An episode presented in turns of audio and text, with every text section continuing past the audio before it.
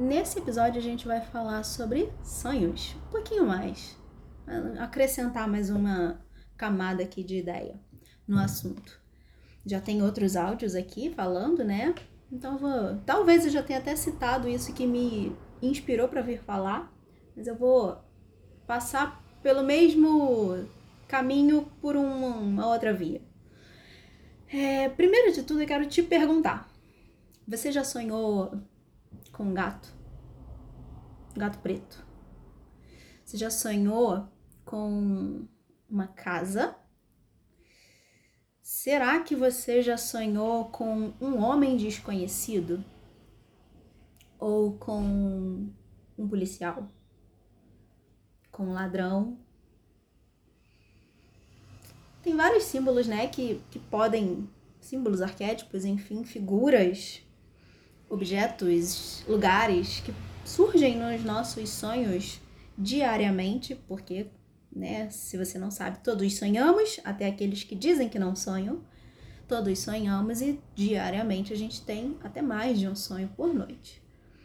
E tem essas figuras e esses símbolos e tudo isso que aparece, e é muito engraçado como a gente banaliza as coisas, né? Porque o que me inspirou a vir aqui falar sobre esse assunto, sobre significado, interpretação ou como a gente chama ampliação de sonhos, é exatamente o famoso, o clássico, e procurar o significado no Google. Eu trouxe esse tema, na verdade, porque eu acabei de sair de olhar, né, um grupo que eu faço parte de um curso que fiz, é, em que as pessoas jogam seus sonhos lá para outros virem e dar pitaco.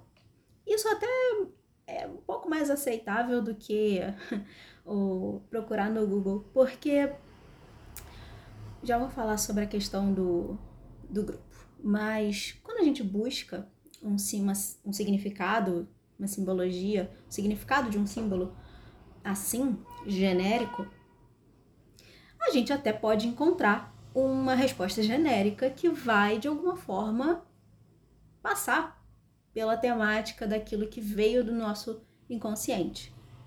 Mas a questão é: cada sonho é único e exclusivo daquele sonhador, daquela pessoa. É uma mensagem milimetricamente forjada por aquele inconsciente pessoal para falar sobre alguma coisa que está acontecendo internamente com aquela pessoa que ela não está enxergando, que está inconsciente. Então tá vindo do inconsciente, aquela imagem emerge do inconsciente. E se a gente acorda lembrando do sonho, é porque aqueles, aquela imagem precisa ser lembrada e vista e analisada não jogando no Google, né? Sonhei com gato preto, vou jogar no Google e ver o que significa, né? E quando eu falo que a gente banaliza, é porque hoje em dia é pelo menos na minha bolha é uma galera que trabalha com significados, com simbologia, então tem na, na minha bolha tem muitas pessoas que se dedicam a isso, que veem valor nisso. Mas, de modo geral, na nossa sociedade, na configuração da nossa sociedade, tudo que é interno é desvalorizado. Tudo que existe para servir ao mundo tem uma função produtiva no mundo externo, principalmente se for gerar lucro para alguém. Isso tem valor, isso é importante, isso merece atenção.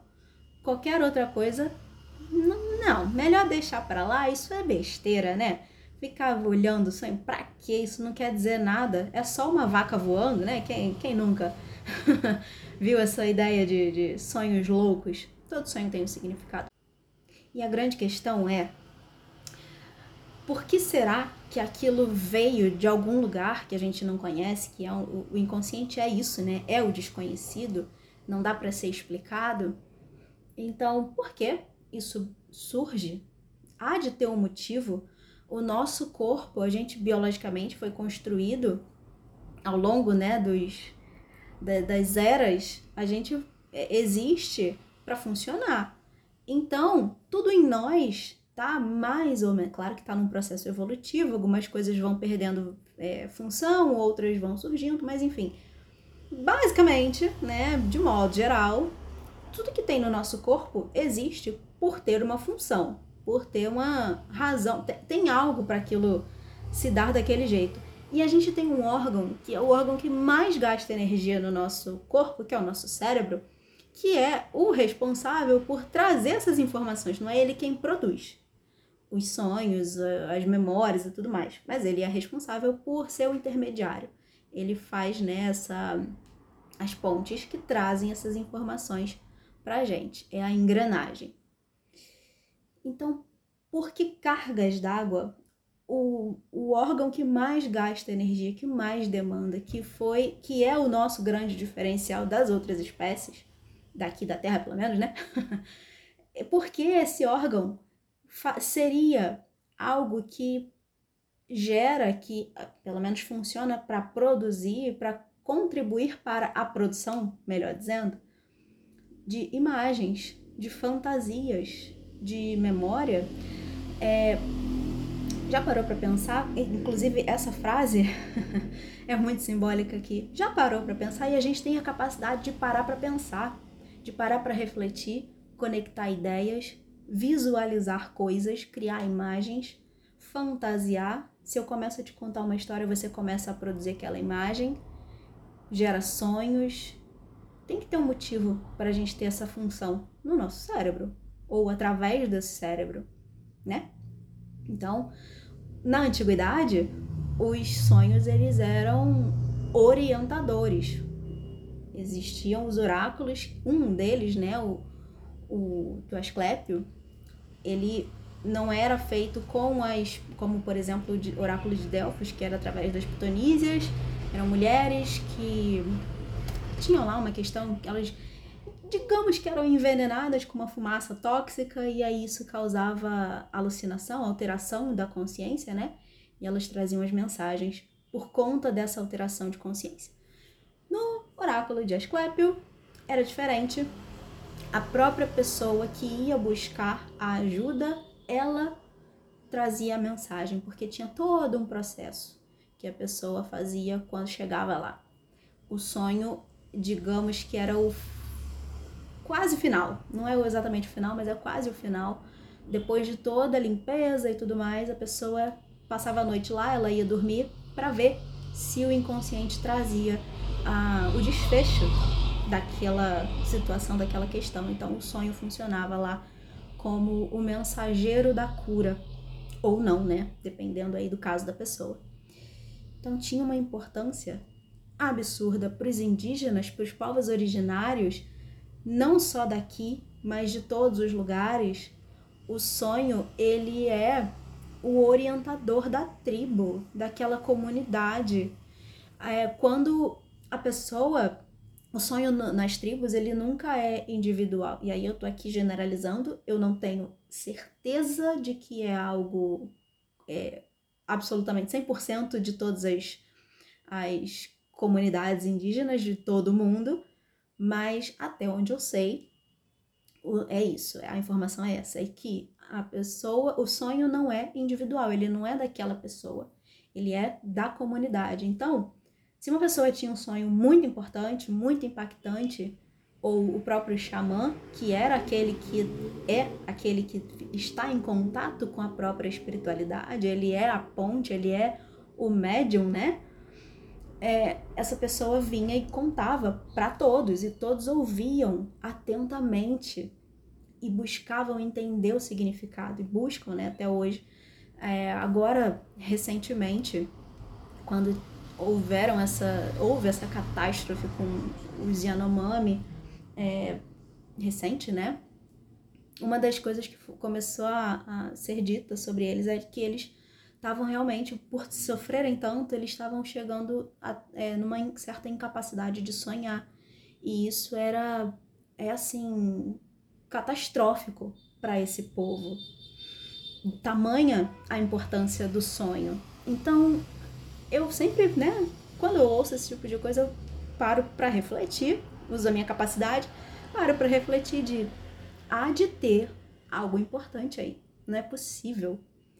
Porque algumas pessoas ainda acreditam, né, que esses povos, os antepassados, né, os originários ou os próprios, as pessoas mais antigas, aquilo que é mais antigo tem menos valor, é menos importante e é mais primitivo, quando na verdade é um, é um pensamento redondamente equivocado, tem uma sabedoria absurda, eles a gente não precisa nem ir muito longe, né? É só pensar nas construções que tem aí até hoje, a tecnologia e a sabedoria aplicada ali, então eu não preciso nem falar muito.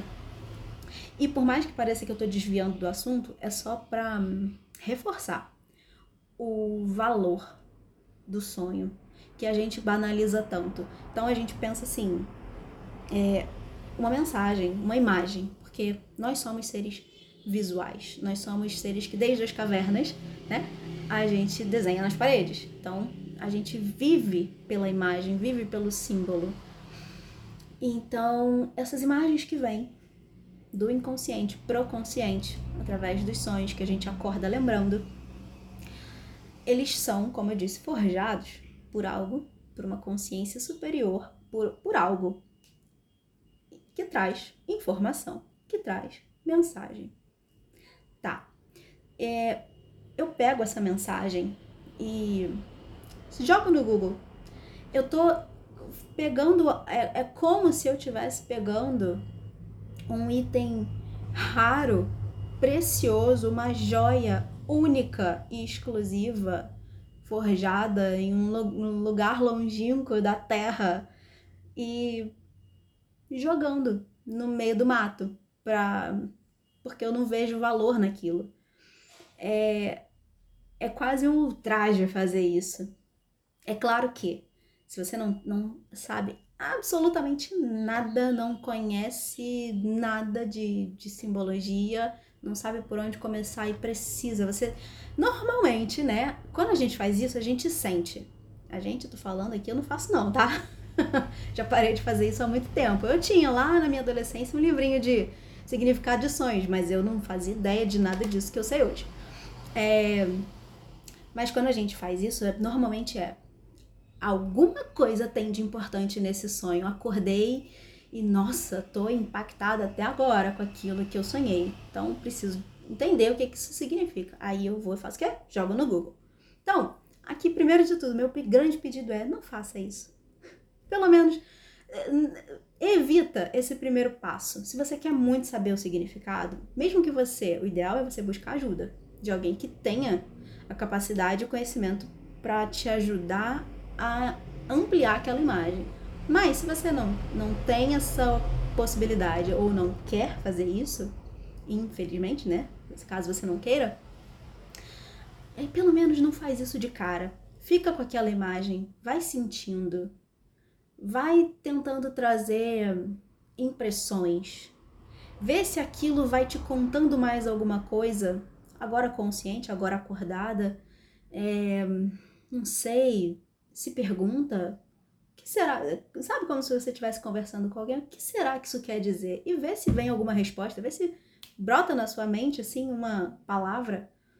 É, deixa passar um, um tempo, vê se alguma outra coisa acontece no seu dia que pode ser uma grande sincronicidade que se soma à imagem desse sonho. Porque quando a gente joga, busca né, essa informação no Google e vem aquelas. É, um parágrafo de poucas palavras, né, tra é, traduzindo o significado, a gente internaliza aquilo, fala, ah, é isso. E aí a gente, o nosso cérebro, como eu acabei de dizer, ele não gasta energia à toa. Se ele é o órgão que mais demanda energia, ele não vai gastar à toa. Se ele gasta produzindo imagens ou é, pensando sobre essas imagens, é porque tem uma importância muito grande aí. Ele não vai gastar energia à toa. Então, ele vai. A gente dá aquela emborrecida, né? Não à toa. Hoje tá tudo muito fácil. Então é assim, eu li ali, sonhar com um gato preto significa isso? Não vou mais pensar o meu cérebro não vai mais gastar energia com aquilo. E aí cai no esquecimento. E aí, uma mensagem se perdeu para sempre, entre aspas, porque com certeza se for é, pro seu bem necessário e extremamente necessário pro seu momento, aquilo vai voltar de outra forma. É aí que a gente sempre fala, né? É, sobre a tríade, os sonhos, sincronicidades e sintomas. Às vezes, quando você não dá a devida atenção ao inconsciente, quando ele te traz sincronicidades, quando ele te mostra as imagens oníricas, as imagens dos sonhos, ele começa a te trazer sintomas, porque é um pouquinho mais difícil a gente não enxergar, não dar bola para aquilo que caiu no nosso corpo, para aquilo que ah, normalmente, não vai ser sempre, mas normalmente começa a atrapalhar a vida, porque dói aqui, dói ali, acontece isso, tropeço aqui, as, os atravessamentos da vida, né? A gente sofre um acidente, acontece um grande prejuízo, é, enfim, uma, um acesso de algo, né? Um rompante e, enfim, aquilo começa a não ter como ser ignorado. Então, o inconsciente ele vai ser criativo, ele vai trazer de alguma forma, ele vai dar um jeito de te mostrar aquela mensagem que você ignorou. Então, a grande dica é: não ignore as mensagens do inconsciente se elas vêm através de sonhos. Por mais é, angustiante que seja o pesadelo, ainda é melhor que um sintoma vai por mim.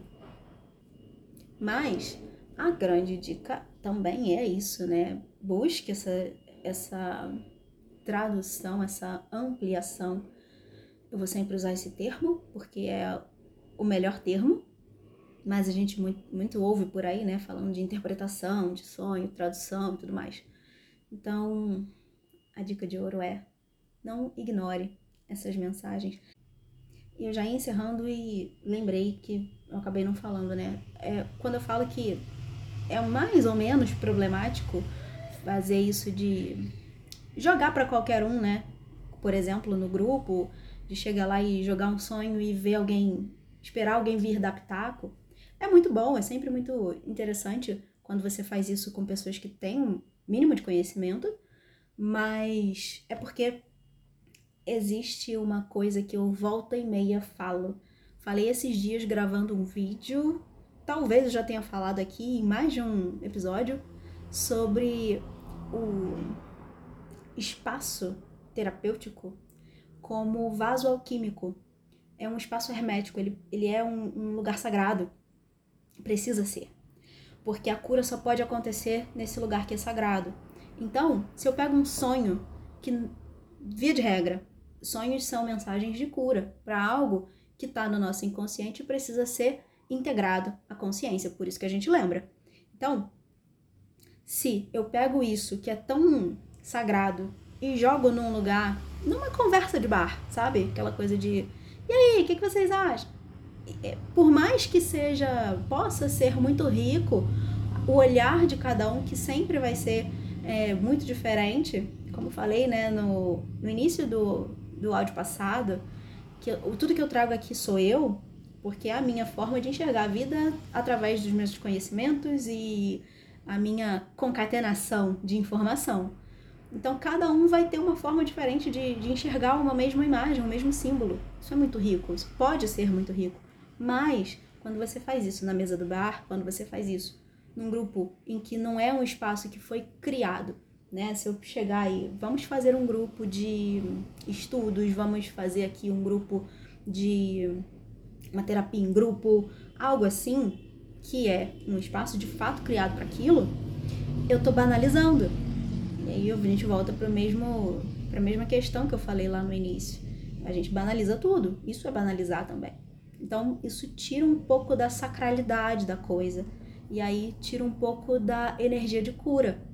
Então, por mais que seja possa ser interessante, a dica também é sempre fazer isso no lugar que é indicado para tal com alguém que você confie, com alguém que tenha a capacidade, mesmo que seja um único olhar, uma única pessoa, fazer isso através daquela pessoa, daquele, daquele olhar, e não de uma mesa de bar, porque na mesa de bar a gente faz outras coisas.